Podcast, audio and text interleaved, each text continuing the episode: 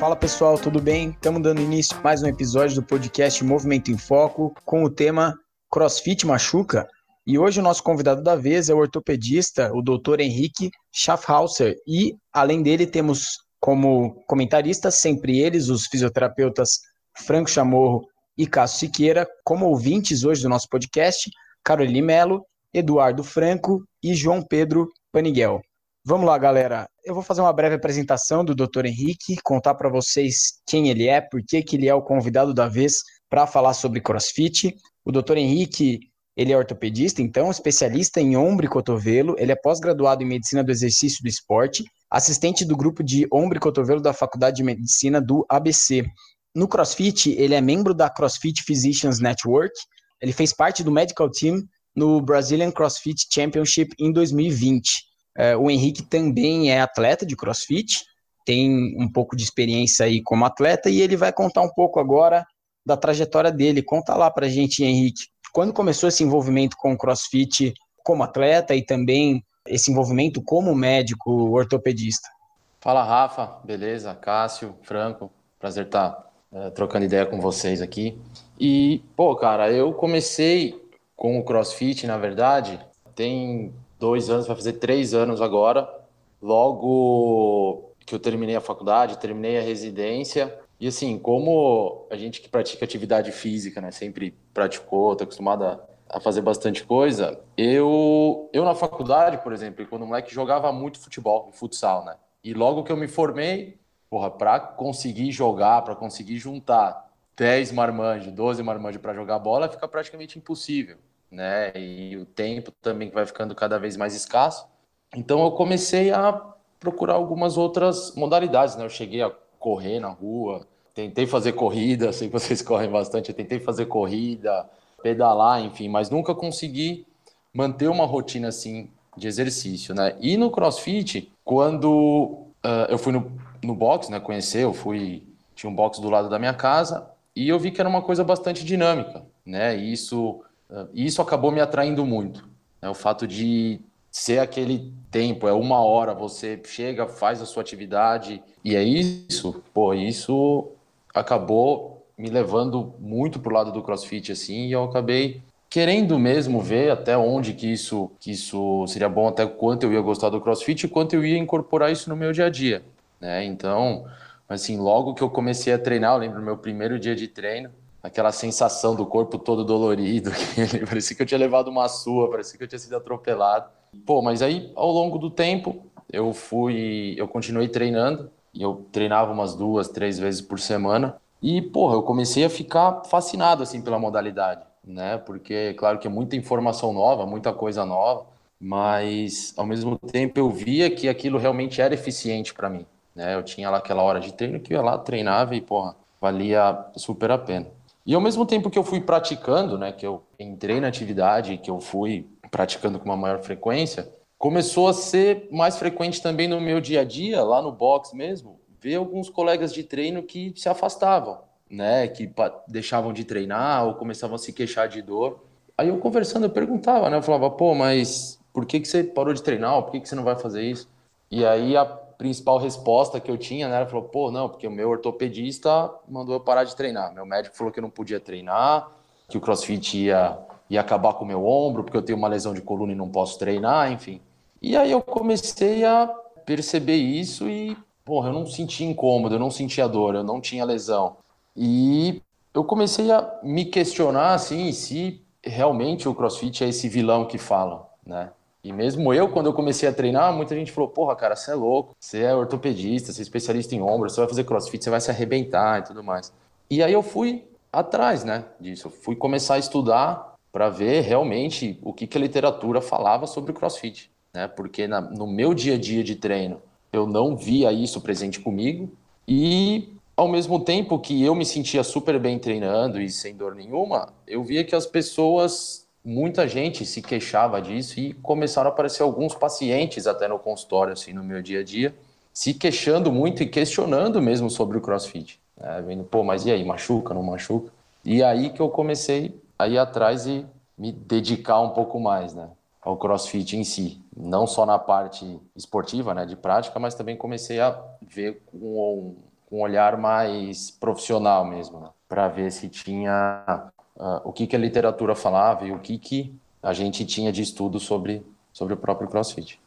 Legal, Henrique. E tem um dado aqui que eu até trouxe, cara, talvez dentro dessa sua busca aí é, na literatura sobre a epidemiologia das lesões no CrossFit, eu trouxe só uma, um dos estudos que eu achei que traz uma base de comparação aí para a gente entender. Eles descrevem cerca de duas a quatro lesões no CrossFit por mil horas de treino ou competições e esportes envolvendo, enfim, é, esportes de equipe, né, como futebol, rugby, vôlei, é uma variação de 15 a 81 lesões é, a cada mil horas de treino ou competições. Esse é um dado de um estudo é, de revisão do British Medical Journal em 2018.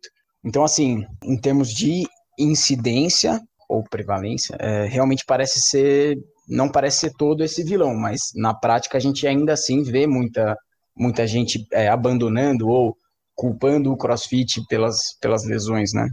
Sim, o que eu acho. Uh, isso é bem interessante que você levantou, Rafa, porque assim, eu acho que hoje a gente já tem alguns estudos epidemiológicos né, bem estabelecidos em relação à taxa de lesão no crossfit, a incidência, a prevalência, mas quando a gente vai analisar esses estudos, uma coisa que eu sempre digo assim e me chama muita atenção é na definição de lesão, né?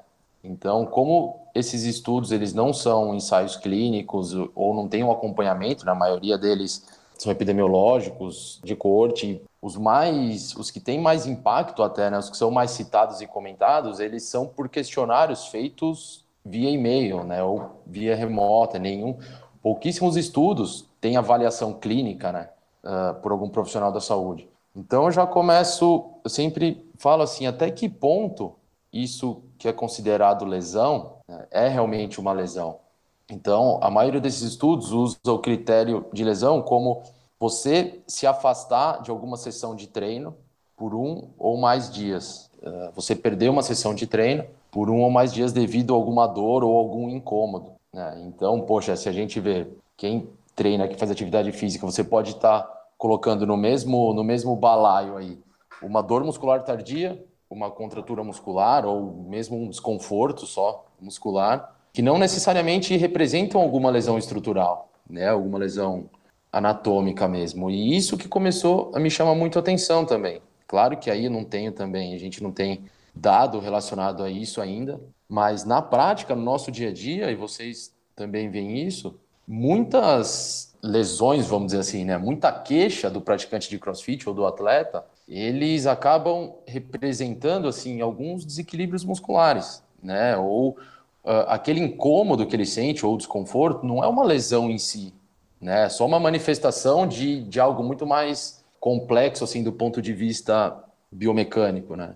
Então isso que eu acho legal de, de apontar. Mas quando a gente compara mesmo com outros esportes, com outras modalidades, o CrossFit aí acaba, claro, tendo um lugar até de mais destaque em relação a algumas outras, mas fica uh, abaixo de vários esportes que são muito mais incorporados assim, no nosso dia a dia, né? Por exemplo, futebol e outros esportes até de contato e tudo mais. Ô, Henrique, e tem é, diferença entre o atleta iniciante e o atleta experiente? Eu imagino que o iniciante tenha muito erro de técnica, o cara está mais descondicionado, ao mesmo tempo o experiente se expõe muito mais, né? Como é, tem algum estudo a respeito? Sim. Então, Cássio, é, esse padrão, né, vamos dizer assim, de, de distribuição de lesão no CrossFit, todos eles falam que são as duas pontas, né? Então, tem aquele praticante iniciante, né, que não tem uma técnica apurada, e aí ele pode já vir condicionado de alguma outra modalidade, o que é muito comum também. Né? Então, a pessoa, por exemplo, jogava futebol ou fazia jiu-jitsu, corria e vai para o crossfit, então ele já tem um certo grau de condicionamento, ou ele é completamente sedentário mesmo vai começar a modalidade. E por se tratar, ainda mais aqui na nossa realidade, de algumas uh, do crossfit ser um, um mix assim de modalidades que não são tão difundidas né, na nossa cultura, por exemplo, levantamento de peso olímpico. Agora que está sendo difundido, que está sendo mais praticado, mas quantas pessoas já fizeram algum treino de LPO na vida, né? Ou mesmo treino ginástico. Então, quem realmente nunca fez nenhuma atividade chega muito muito cru no CrossFit. e acaba não tendo uma técnica apurada. Então, esse seria aí o primeiro grupo de risco, vamos dizer assim, né? Seria a primeira população que a gente tem que tomar muito cuidado. É aquele praticante que chega bem cru, né, que não tem uma técnica desenvolvida, mas que ele consegue, às vezes pela força ou pela própria característica corporal, fazer o movimento e começar a evoluir a carga. Mas se ele não der uma atenção à técnica, a fazer os movimentos com uma execução boa, ele realmente tem uma maior chance de lesão. E quanto mais tempo ele vai praticando, né, aí já chegando um pouco mais no outro espectro, quanto mais tempo você pratica uma modalidade, mais exposto você está a ter alguma lesão. Então, seria esse outro lado até das lesões por, por sobrecarga, enfim, ou algum trauma. Os atletas, né, atletas mesmo de elite, eles estão mais propensos às lesões, vamos dizer assim, não traumáticas, mas eles, por ter uma musculatura mais, mais condicionada, uma técnica mais desenvolvida, eles acabam tendo um padrão de lesão um pouquinho diferente dos iniciantes. Uma coisa que eu queria talvez até colocar nesse ponto aí, que a gente está falando sobre fatores que dentro do CrossFit que podem corroborar para a lesão, a gente falou, você comentou um pouco sobre os iniciantes.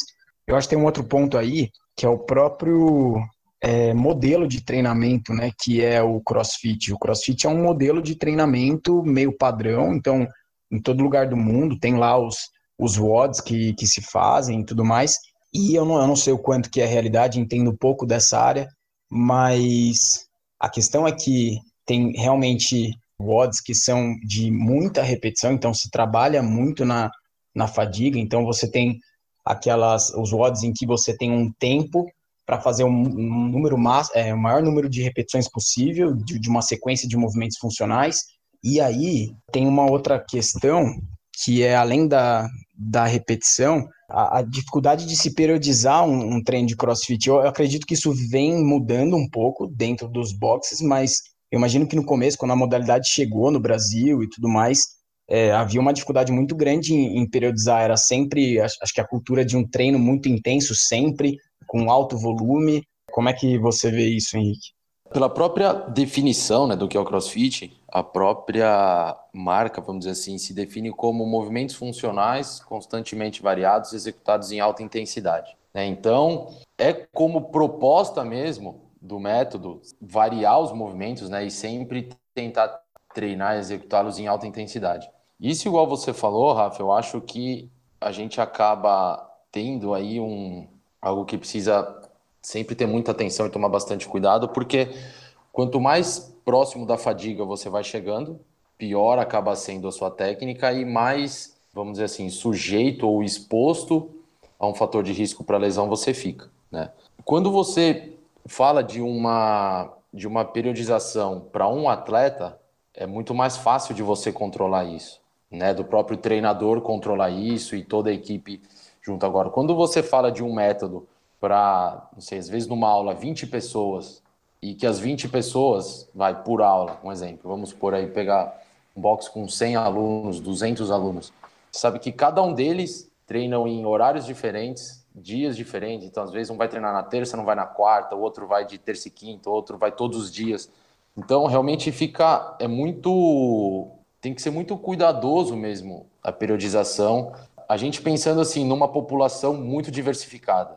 Mas todos os treinos, assim, todos os programas, eles são extremamente adaptáveis, né? Então aí eu acho que vai muito da mão do professor, né, do treinador que monta que monta a grade, enfim, dele ter essa sensibilidade e estar tá realmente perto dos alunos em cada aula para tentar identificar isso, aqueles que os níveis diferentes, né? Os treinos eles já são feitos com alguns níveis já diferentes, mas o treinador ele precisa mesmo ter esse critério, essa sensibilidade de prestar atenção e até corrigir os alunos para para não ter nenhum problema.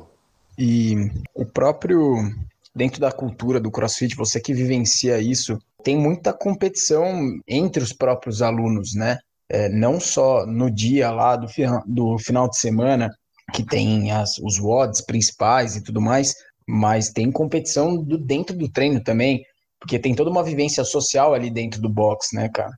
Sim, isso, quando eu comecei isso, uh, varia um pouco de box para box, mas, por exemplo, quando eu comecei, isso era uma cultura mesmo, de você fazer o tempo. Então, por exemplo, T-Watch lá, você soma as repetições ou vê o tempo que você terminou e coloca na lousa, coloca o seu nome e anota na lousa. Né? E aí ficava, pô, fulano fez tanto, eu fiz tanto, então fica aquela competição. E realmente isso sempre foi muito característico do CrossFit, né? A própria marca em si tinha esse vínculo competitivo, esse vínculo até de comparativo, né? Muito muito aflorado. Porém, de, desde 2018 para cá, isso acabava tendo um impacto, chegou a ter um impacto até que negativo na própria CrossFit, né? Porque imagina, quem já era praticante, tudo bem. A partir do momento que você tem a consciência que ali a competição, na verdade, é sua contigo mesmo, sabe? Você não está competindo com ninguém dentro do box. Você está lá para dar o seu melhor e para melhorar a cada dia. Mas a partir do momento que isso começa a extrapolar, então você começa a, eh, a perder alguns praticantes e as pessoas começam a ter essa visão mesmo deturpada, né? Começam a ver aquilo como algo competitivo e algo não atrativo, entendeu? Eu até brinco que um box de crossfit, quando você entra a primeira vez, ele é um lugar hostil, né, para quem, quem não treina. Então, isso acabava sendo, muito negativo para a marca. E a partir de 2018, a própria crossfit começou a voltar totalmente para a saúde, que é realmente a essência do crossfit, do método, que é você promover saúde, é você promover uma melhora de qualidade de vida nas pessoas. Né? E a partir de então, todas as mídias sociais, o conteúdo deles passou a ser voltado não só meio competitivo, mas um enfoque totalmente para a saúde, assim, muito mais voltado e focado na saúde. O que eu achei bom, mas até as pessoas entenderem, os próprios praticantes entenderem isso mudar, acaba levando um pouquinho mais de tempo. Legal, Henrique. Acho que isso é uma coisa que dá para notar bem, assim, de quem de quem minimamente acompanha ou conhece gente que treina, um pouco dessa cultura é, eu acho que até quando você pega o que a gente estava conversando de lesão, né? Comparando o crossfit com outros esportes de contato é uma coisa, mas na hora que você compara o crossfit com outras modalidades nas quais ele se baseou, como LPO, como por exemplo ginástica, tem o, o a incidência de lesão muito semelhante, né? Mas uhum. o, o, que eu acho que é mais característico e diferente do crossfit é realmente a cultura. E tem até alguns estudos falando sobre isso, porque em curto tempo ele gera um engajamento muito grande ali da pessoa no esporte faz com que ela realmente se dedique cada vez mais e mais e mais. E isso que pode ser bom para tirar a gente do sedentarismo, para fazer com que as pessoas tenham um estilo de vida mais ativo, pode ser todo um fator muito positivo, assim, do ponto de vista social associado, mas também ele pode ser um tiro no pé para algumas pessoas, né? Eu lembro bem de um caso de uma paciente que era da musculação, aí as amigas chamaram para começar a fazer crossfit, começou aí com um preconceito inicial, aí falou, pô, gostei disso. Aí começou aí duas vezes na semana, em paralelo com a musculação as outras três. Aí, pô, não, a musculação não tem mais graça, começou aí todo dia, aí só saía com o pessoal do crossfit, né? Aí depois começa a, a, treinar todos os dias da semana e eventualmente treinar no fim de semana já competindo.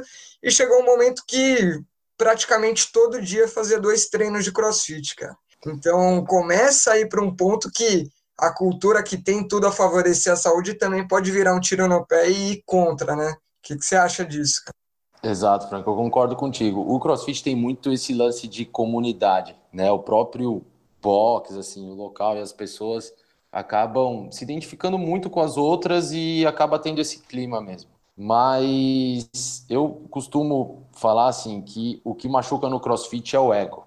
E isso acaba sendo muito, né, a gente acaba vendo muito. Então, igual esse exemplo que você usou, a pessoa, porra, começa, ela começa a melhorar, ela passa a treinar dois dias, três dias, e aí, pô, a amiga dela fala, putz, nossa, eu fiz o treino tal. Ela começa a ver que ela, que a amiga começa a treinar um pouquinho melhor, ou que ela tá melhorando, ela quer ser melhor que a amiga. Tem aquela pessoa que ela vê no box e fala, meu, puta, essa, puta, esse cara treina muito, essa menina treina muito, eu quero.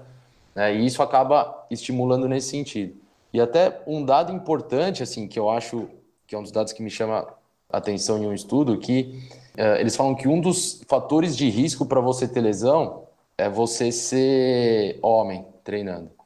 E, o, e um dos motivos seria porque eles, os autores citam que os homens eles tendem a não ouvir tanto o treinador, né? Não ouvir os conselhos do treinador, os, uh, os toques que ele dá. Então, cara, isso para mim assim é um absurdo, entendeu? Você pensava, porra, como que, né?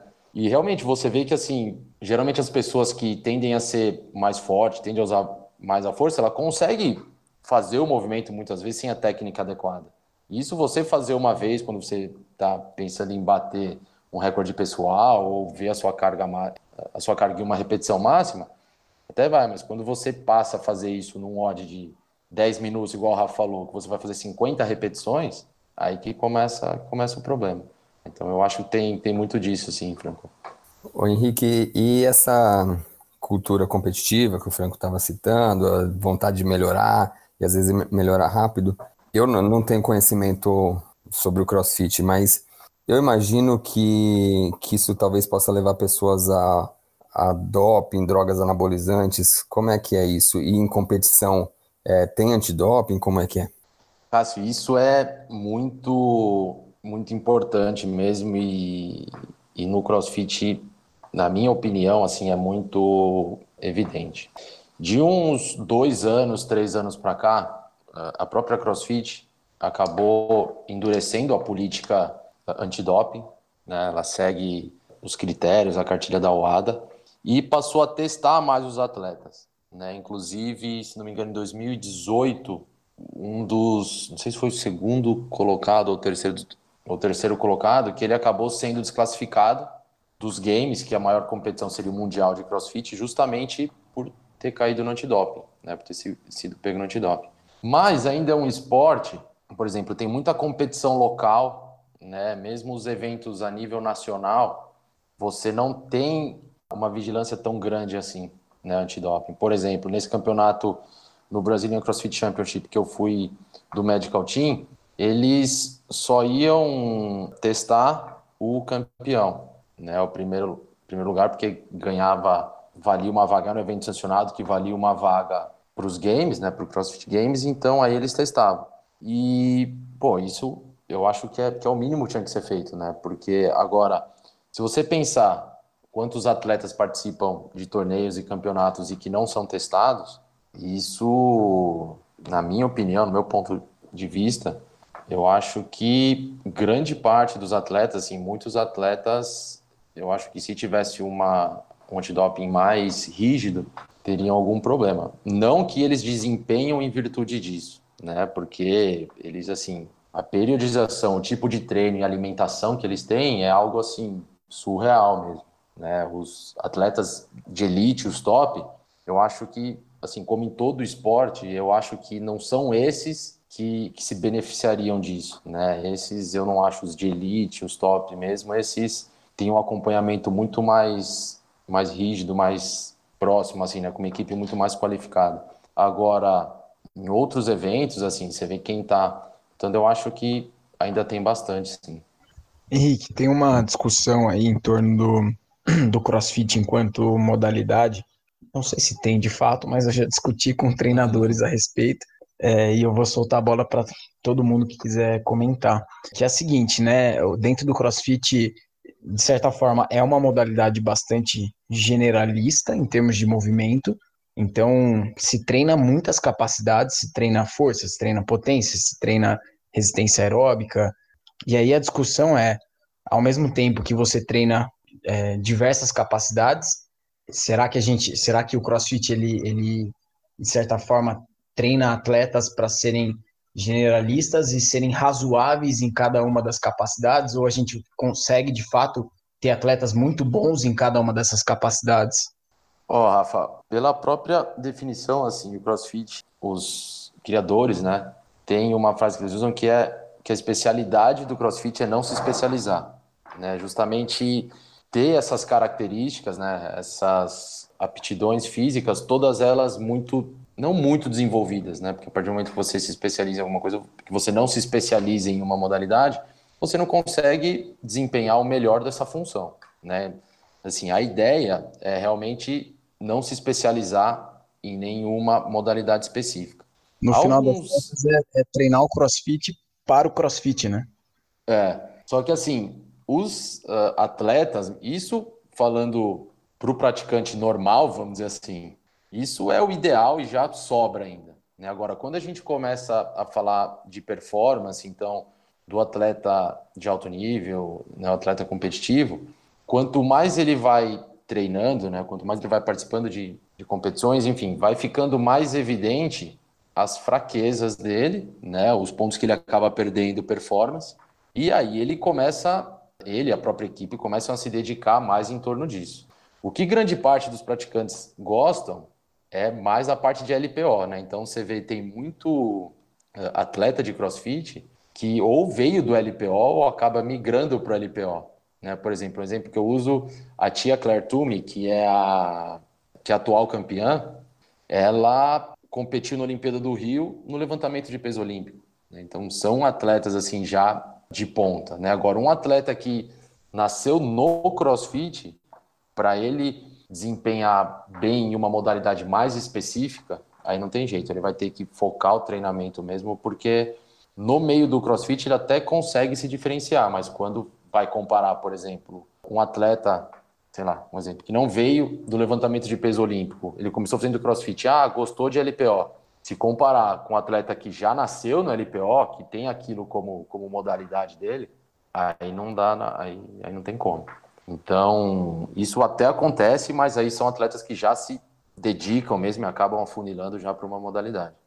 Um, um, negócio que acho que entra nesse mesmo tópico aí acaba sendo um pouco do, da proposta inicial, que eu nem sei se se mantém, mas os primeiros games eram, eram gravados e tem, acho que na Netflix, até com, com o nome Fittest on Earth, né? O, ah. tipo, o cara mais adaptado do planeta Terra. E, cara, porque tinha um pouco desse dessa mitologia por trás de, tipo, vamos criar o cara que tá pronto para tudo. Ele tá pronto para pegar peso, ele tá pronto para fazer movimento complexo da ginástica. E eu lembro que até nos primeiros, eu nem sei se isso se mantém, mas tinha um, um quê de surpresa, assim, você não sabe o que vai ter, né? E o atleta falava, pô, meu ponto forte é tal, meu ponto fraco é tal.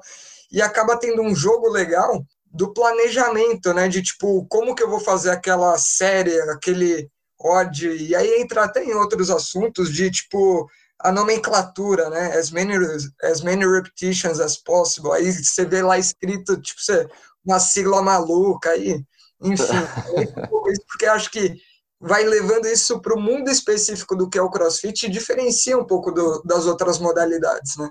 Sim, as primeiras competições, né, os primeiros jogos, né, tipo assim, os, uh, os games que seria o mundial, eles uh, aconteciam em um rancho, né, e esse ano inclusive vai ser lá de novo por causa do Covid. E eram provas assim, eles tinham uma, como fala, tipo uma uma lata assim que eles sorteavam as provas justamente para ninguém saber, assim, para você estar tá pronto para o inesperado. Uh, ou seja, você não está pronto para nada, você tem que tá e ao mesmo tempo tem que estar pronto para tudo, porque você não sabe o que vai vir, né? Então tinha prova, por exemplo, de você desde fazer uma repetição máxima de deadlift até você fazer uma trilha no meio no meio do mato, assim, de 8, 10 quilômetros, né? Então, pô, um atleta para se preparar para duas, né, para todas essas modalidades é muito é muito complicado. Agora acaba sendo como já é uma coisa muito mais difundida, assim, então eles já começam a se preparar. Teve um ano, por exemplo, que eles, no próprio Games, teve uma prova de mountain bike. No outro era nadar em, em mar aberto, assim, né? Não era mar, mas enfim, era em água aberta e tal. E a cada ano que passa, eles vão se preparando mais para isso. Por mais que não tem como, imagina, tem uma infinidade de treino e de modalidade que você pode colocar, mas, querendo ou não, pelo próprio espaço e pelo, tipo de competição acaba restringindo um pouco, né? Eles só vão mudando, às vezes aumenta a carga, aumenta a distância. Por exemplo, ano retrasado, 2018, a primeira prova foi uma maratona de remo. Então, assim, ninguém imaginava, falou, puta, beleza, vai ter remo, com certeza vai ter remo, mas ninguém sabia, pô, chegou lá, tiveram que fazer uma maratona de remo. Ninguém nunca tinha feito, ninguém sabia, ninguém tinha se programado, ninguém tinha estratégia, então foi uma coisa, putz, tem muito, muito disso. Hoje, a maioria dos WODs eles já divulgam antes, né? Coisa de uma semana antes, por exemplo. Os games eles vão acontecer semana que vem agora, né? Esse fim de semana. Então, no começo da semana eles já soltaram alguns WODs. Só que alguns ainda são surpresa, assim, né? Para pegar, ter esse, esse elemento a mais. E em relação à nomenclatura, Frank, isso que você falou, até o Paulo, ele brinca comigo, né? O Putinelli, Rafa, ele brinca, ele fala, porra, cara, você tem que me ensinar a falar crossfitês, porque não dá, é M-Rap, Emon, WOD. e começa a falar o nome dos movimentos em inglês, aí fala, pô, por que você não fala barras, fala pull-up? Fala, puta, é hábito, é de ler lá todo dia. Cara, isso, isso é verdade. É aquele ambiente que a gente estava falando, né, de núcleo. É. Né? Cara, isso é, isso é bem verdade, assim, eu já tinha atendido algumas, alguns pacientes do CrossFit, e aí eu fui pegando o nome, né, da, dos movimentos e tudo mais, aí eu atendi recentemente uma atleta do, do LPO, e o snatch é arremesso, tipo, ela até conhece é. o snatch, mas aí você vai falar, não, é side hang, não, tá, é do joelho, é da coxa, entendeu? Tipo, é, é. O, o, o, LPO é o português, cara, o CrossFit é tudo, tudo inglês mesmo. E, o Henrique, eu queria ir para um lado agora, não sei se tá na hora, mas eu queria aprofundar, aproveitando o seu papel aí de ortopedista, cara, para a gente adentrar mais nas lesões. A gente defendeu bastante o CrossFit, agora vamos falar um pouquinho uhum. das lesões. É, sim, sim, vamos bater agora, vamos bater. É, vamos bater um pouquinho. Que acontecem, então vamos lembrar que acontecem justamente por é, erros de técnica, diversos fatores podem influenciar nisso e de, de fato dá para praticar de maneira segura, né? Mas vamos agora para o que acontece com o paciente que chega no seu consultório, quais as lesões que você mais pega, enfim, vamos lá, traz um pouquinho desse dado para a gente e a gente discute tá. aqui. Um dos motivos até para eu ter do CrossFit me chama tanta atenção, né, foi depois que eu vi também que o ombro era o principal sítio apontado, era o principal local de lesão né, apontado nos estudos. E aí eu comecei, isso foi que me despertou esse interesse também.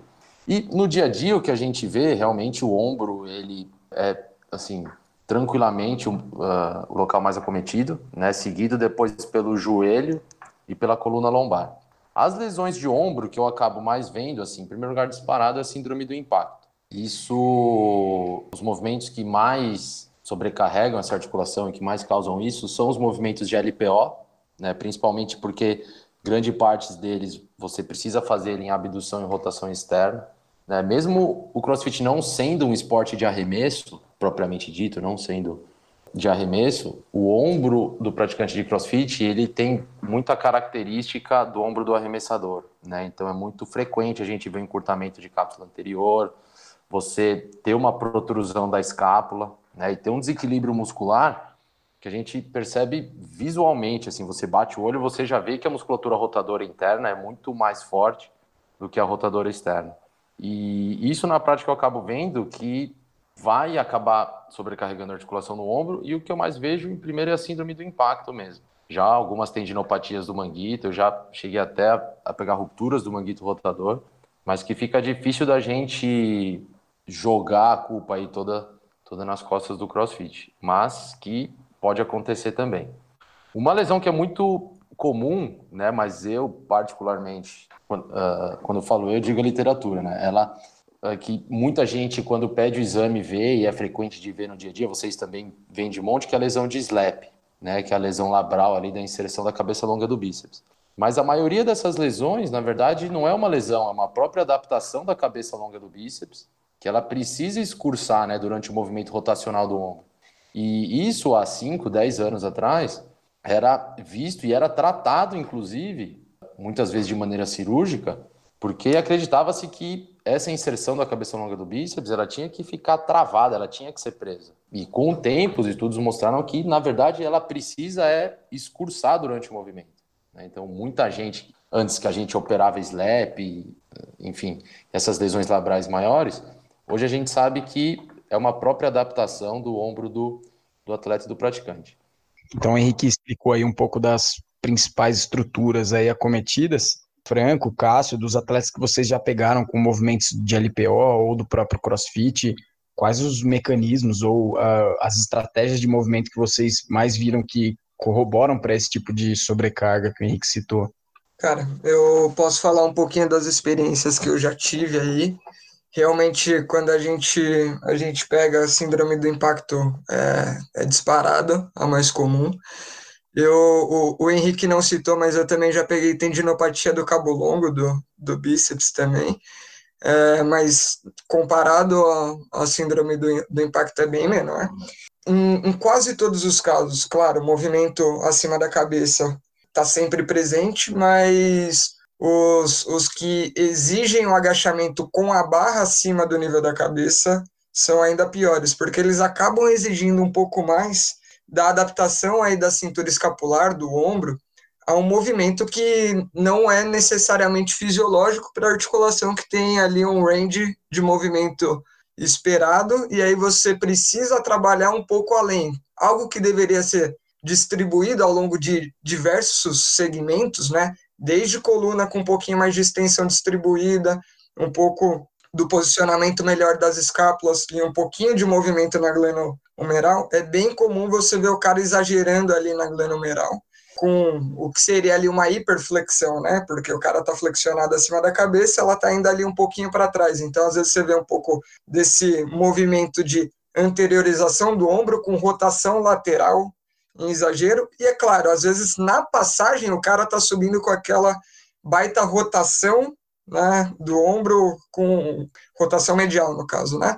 Com o ombro abduzido. Então, é, acho que esses dois comuns, esses dois mecanismos são os que mais se destacam e o mais comum. E tem também diversos aspectos ali da estabilidade entre tronco e escápula nesse gradil costal que também interferem muito nisso.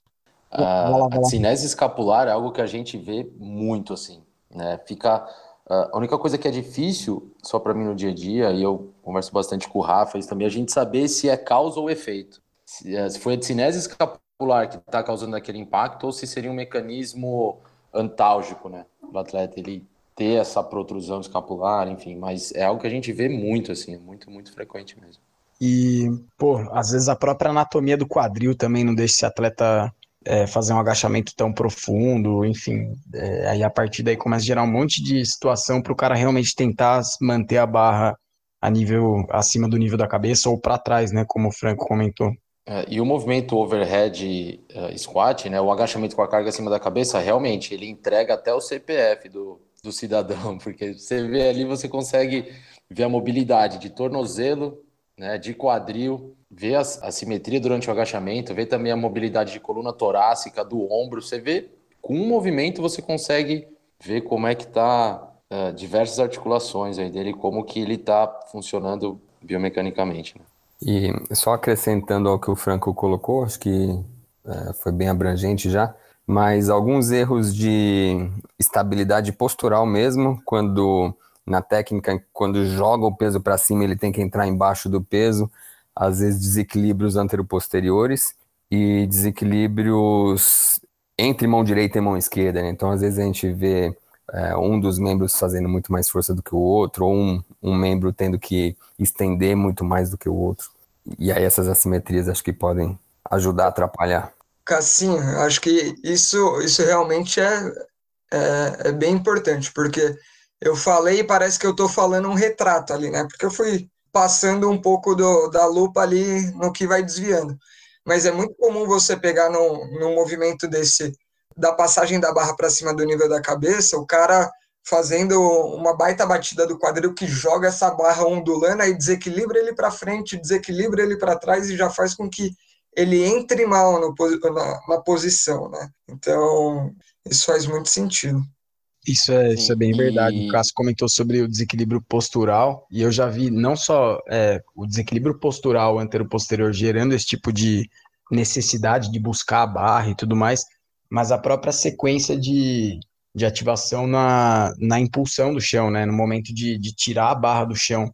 Então, aquela extensão eventualmente primeiro com, com, uma anteriorização da pelve, o joelho avançando, para depois empurrar de fato o chão, e aí a barra realmente faz esse movimento bastante oscilatório, que dificulta bastante, né?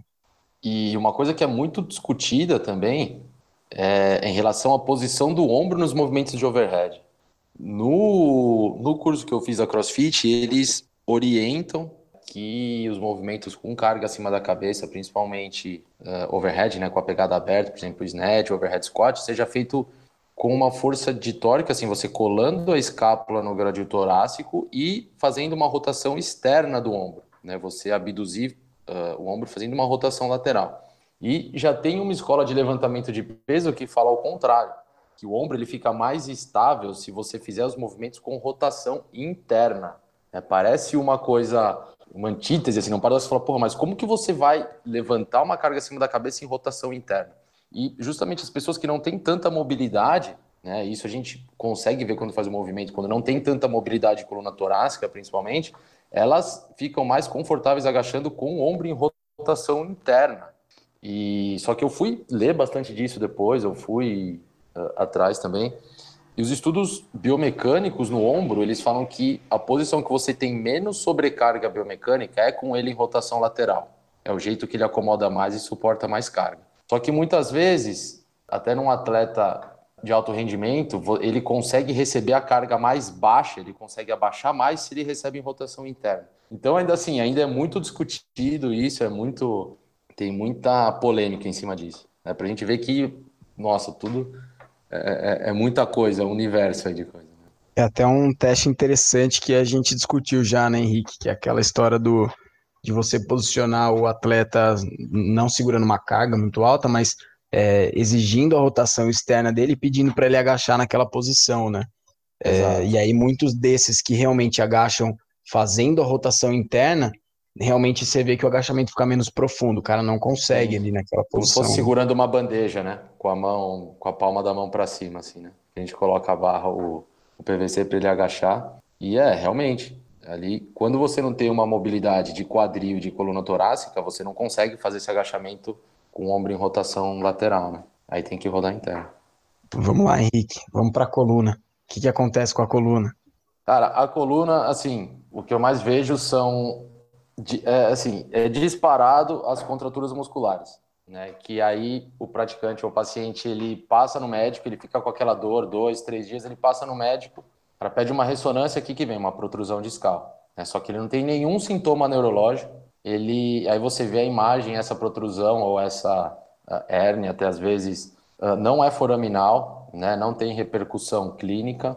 E aí ele acaba tratando um exame, vamos dizer assim, porque, claro, ele pode ter uma, uma protrusão, mas que aquilo não necessariamente se manifeste ou colabore com a clínica que ele está tendo. Então, assim, disparados são as contraturas musculares. Mas, mesmo assim, tem os pacientes uh, que acabam evoluindo com uma protrusão ou com alguma herniação que pode gerar algum, algum sintoma, algum quadro neurológico. A coluna, assim, a gente sabe que durante o movimento, assim, principalmente os movimentos com carga elevada, né? Então, o levantamento terra, os agachamentos que você vai fazer com mais carga, assim, se você não fizer com uma técnica adequada mesmo, vai sobrecarregar a coluna e não tem jeito, né? Então, é mandatório você a gente estudar esses movimentos, né, no paciente que tem dor lombar, para ver da onde que pode estar tá vindo essa sobrecarga ou então como que a gente vai corrigir sem afastar ele da modalidade.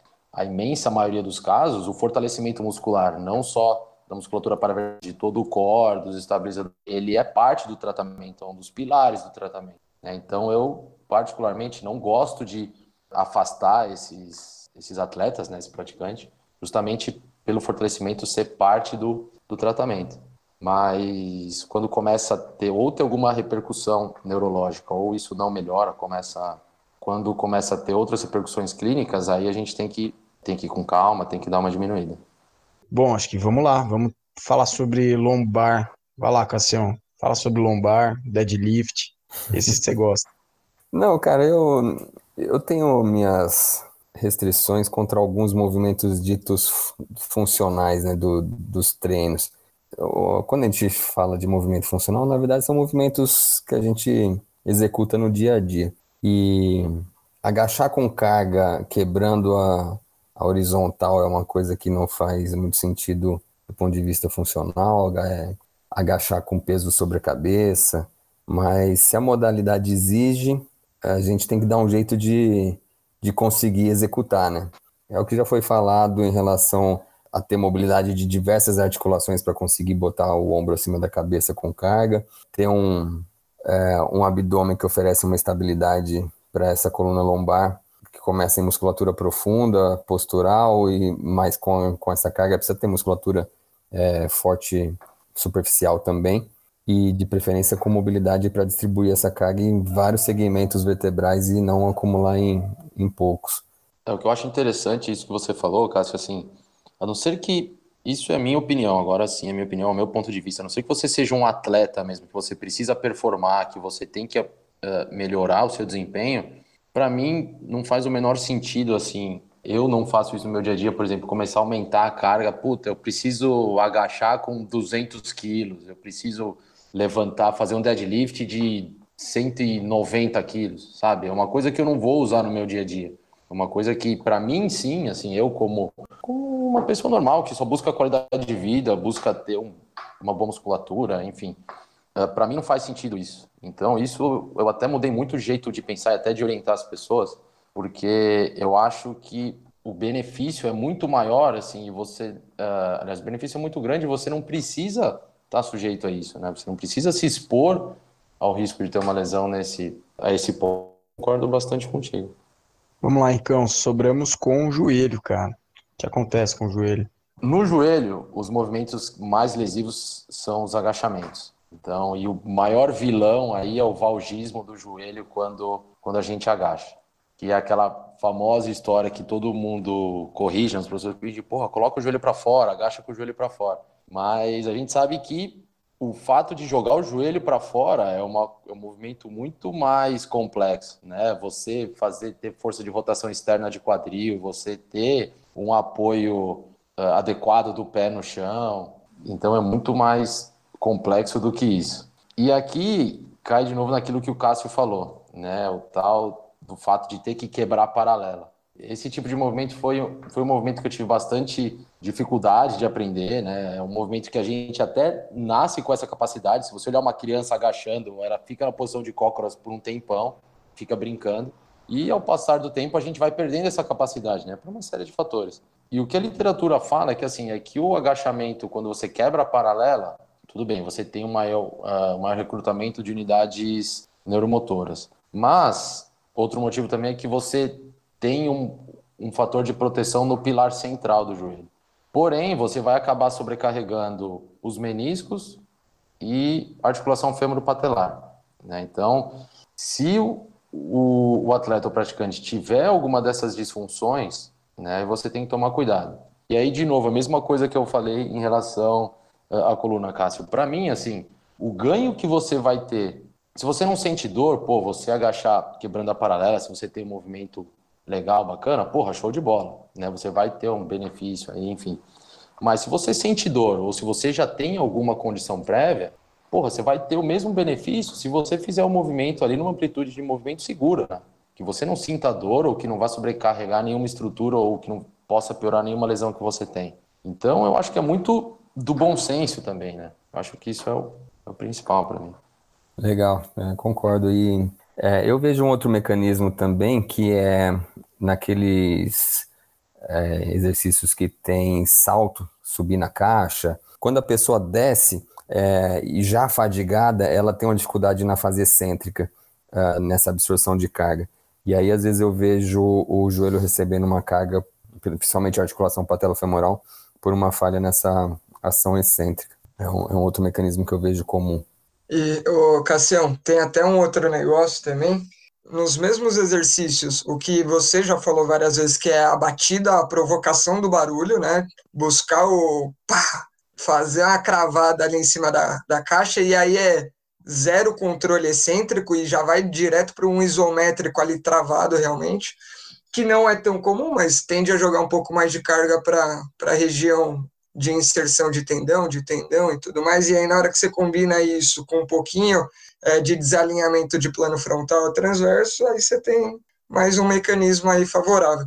E a mesma coisa quando o cara começa a combinar com uma falha aí do, da propulsão ou do freio, né, e começa a segmentar oscilando no plano sagital, a gente também vê os caras que reclamam dessa dor anterior no joelho. Né? Eu tô falando cara, mas tem mulher no meio também. E agora uma outra crítica é que muito por medo do valgo, o pessoal foge para o varo também, né? Então tem o exagero, joga a carga por do lateral, arrebenta de jogar o joelho para fora e, pô, também fugiu de um para pegar o outro, né? Então também tem seu risco aí. Pode ser diferente, pode jogar carga em outra estrutura, mas tem estrutura que sofre disso também. E eu acho que muito disso, Franco, é justamente por não ser muitas vezes explicado e orientado o que, é jogar o joelho para fora, né? Então às vezes você vê a pessoa jogando o joelho para fora e ficando com o pé só com a parte, só com o quinto metro apoiado no chão, né? Então assim tem que ser muito bem explicado, orientado. E eu acho que uh, o Rafa acompanhou um paciente, né, Rafa? Você chegou a acompanhar um paciente até uh, de alto rendimento que tinha esse varismo do joelho bem acentuado, né? Sim, e é algo bem, bem cultural mesmo, assim, é para fugir do valgo. Segundo ele, tinha algumas explicações para ele fazer aquilo. Uma dessas explicações era sentir que o glúteo estava mais ativado enquanto descia. É, tinha algumas explicações meio assim que ele dava, ou é, sentir que o pé não estava desabando para dentro. Mas dá para fazer tudo isso mantendo um bom alinhamento, né?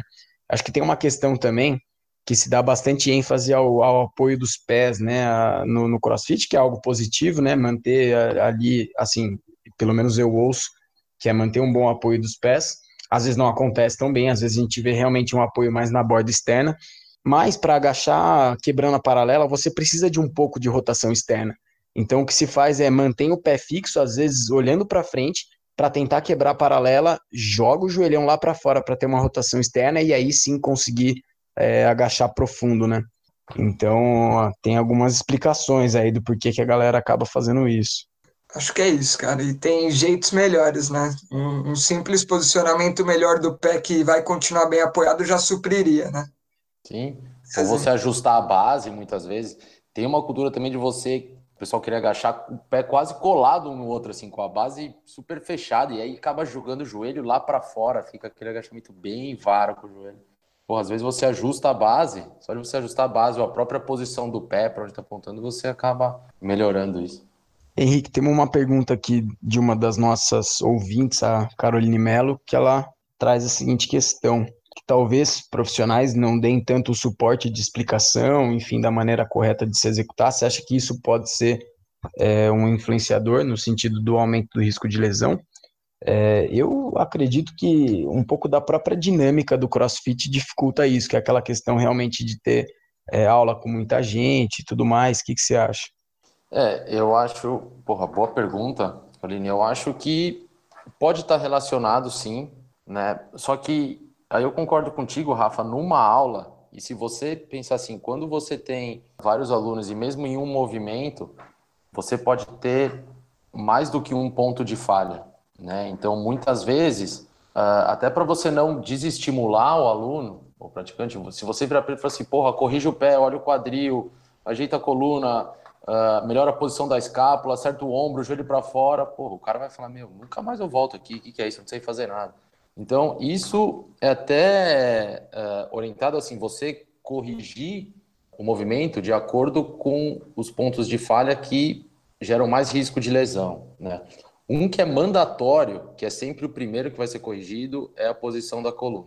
Então, se está perdendo ali a estabilidade da coluna lombar, se, uh, se a coluna está se movimentando durante o movimento, isso precisa ser corrigido de imediato. Né? Isso durante o próprio curso, né, durante o próprio treinamento para você ser um treinador de CrossFit, eles focam muito nisso e são bem enfáticos nesse ponto. Aí o segundo aspecto, vamos dizer assim, seria o joelho, né? Isso do joelho para fora, tal. Então, muitas vezes não acaba sendo corrigido porque teria mais de um ponto para corrigir e não daria até para corrigir tudo de uma vez só. Mas também tem isso que o Rafa falou, muitas vezes numa aula com 20 alunos, fica muito difícil de você dar a atenção assim necessária e ideal para todos. Né? Só para complementar rapidinho, é, a mesma coisa que, que acontece no joelho lá pelo medo do, do valgo acontece na coluna e explica muito desse mecanismo de sobrecarga muscular. Então, no medo de fazer qualquer coisa com flexão, jogar mais carga ali, possivelmente para um disco, para alguma coisa, o pessoal, em vez de mirar no neutro, também já vai direto para a extensão exagerada, aí, no geral, perdendo bastante da estabilidade aí do tronco, né, relaxando bastante a musculatura mais profunda que sustentaria isso, e faz um pico de extensão aí localizado que aí dá aquele mecanismo que sobrecarrega para vertebrais, sobrecarrega quadrado lombar, e aí tem a mesma fórmula, só que para coluna. Né? Henrique, a gente está chegando, acho que nos finalmente, vamos mudar de polêmica. O criador do CrossFit foi cancelado, aí teve, acho que fez um tweet racista. Isso, eu nem sei exatamente o que, que foi, mas parece que o CrossFit perdeu o patrocínio. Isso pegou na comunidade do CrossFit ou já era? Cássio, isso foi uma declaração que ele fez, eh, foi um post, foi um tweet, na verdade, que foi muito, ele foi muito infeliz, assim, na publicação que ele fez, e toda a comunidade, assim, muitos atletas, muitos donos de box, né, receberam isso, viram isso de uma forma muito negativa, e realmente ele foi muito infeliz. Só que, junto disso, né, eu acho que a gente está eh, passando por uma fase que as atitudes, elas acabam muitas vezes sendo interpretadas e a reação que as pessoas têm acabam sendo desproporcional. Eu não estou defendendo ele, mas eu vi isso, muita gente usando isso como pretexto para tomar uma atitude oportunista diante disso, sabe? Então, por exemplo, acabou sendo como se fosse um estopim para muito box se descredenciar, porque eles pagam uma anuidade para usar a marca, né? Então, para você falar que você oferece um treino de crossfit, para você usar a palavra crossfit, você, você paga né, para a própria marca. Então, muita gente acabou usando isso de muleta, né, isso de pretexto, para tomar uma atitude ou para ter um posicionamento que, na verdade, não tinha relação com, com essa declaração dele. Né? De novo, ele foi extremamente infeliz, tanto que teve uma repercussão muito ruim para a marca, né? a marca trocou de dono, né? foi comprada depois e teve essa reformulação também mas aqui no Brasil principalmente teve muita teve muito esse aspecto que eu vi né desse de muita gente usando isso como oportunidade para tomar uma outra atitude entendeu e muitas vezes nem aí para o que o cara fez ou falou só usando isso como como pretexto e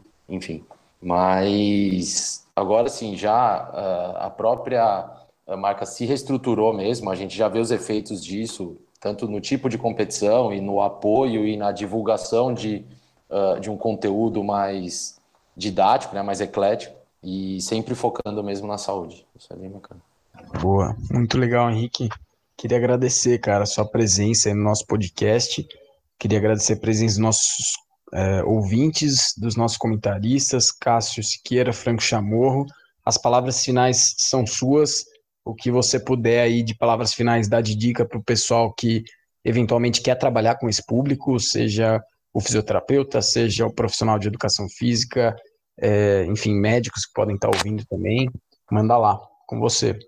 Porra, obrigado pela, pela oportunidade, pelo bate-papo aqui. Realmente a gente tem assunto para ficar falando umas três horas aqui, né? Muita coisa, ainda mais a gente vai puta, viajando.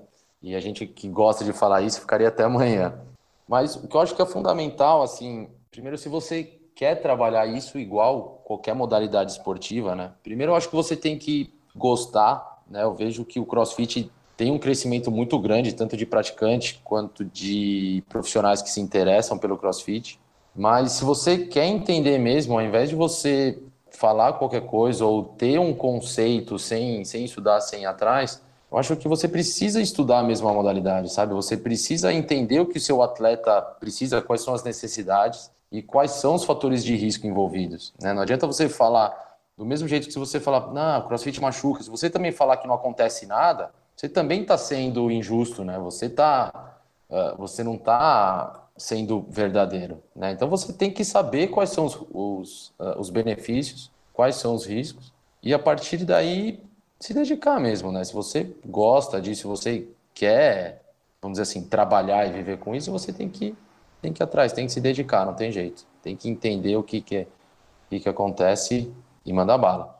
Já para o praticante, eu só falo para seguir, tentar seguir ao máximo aquele tripé que é mecânica, consistência e intensidade. Né? Não adianta você já partir para a intensidade se você não tem uma consistência e principalmente se você não tem uma boa mecânica.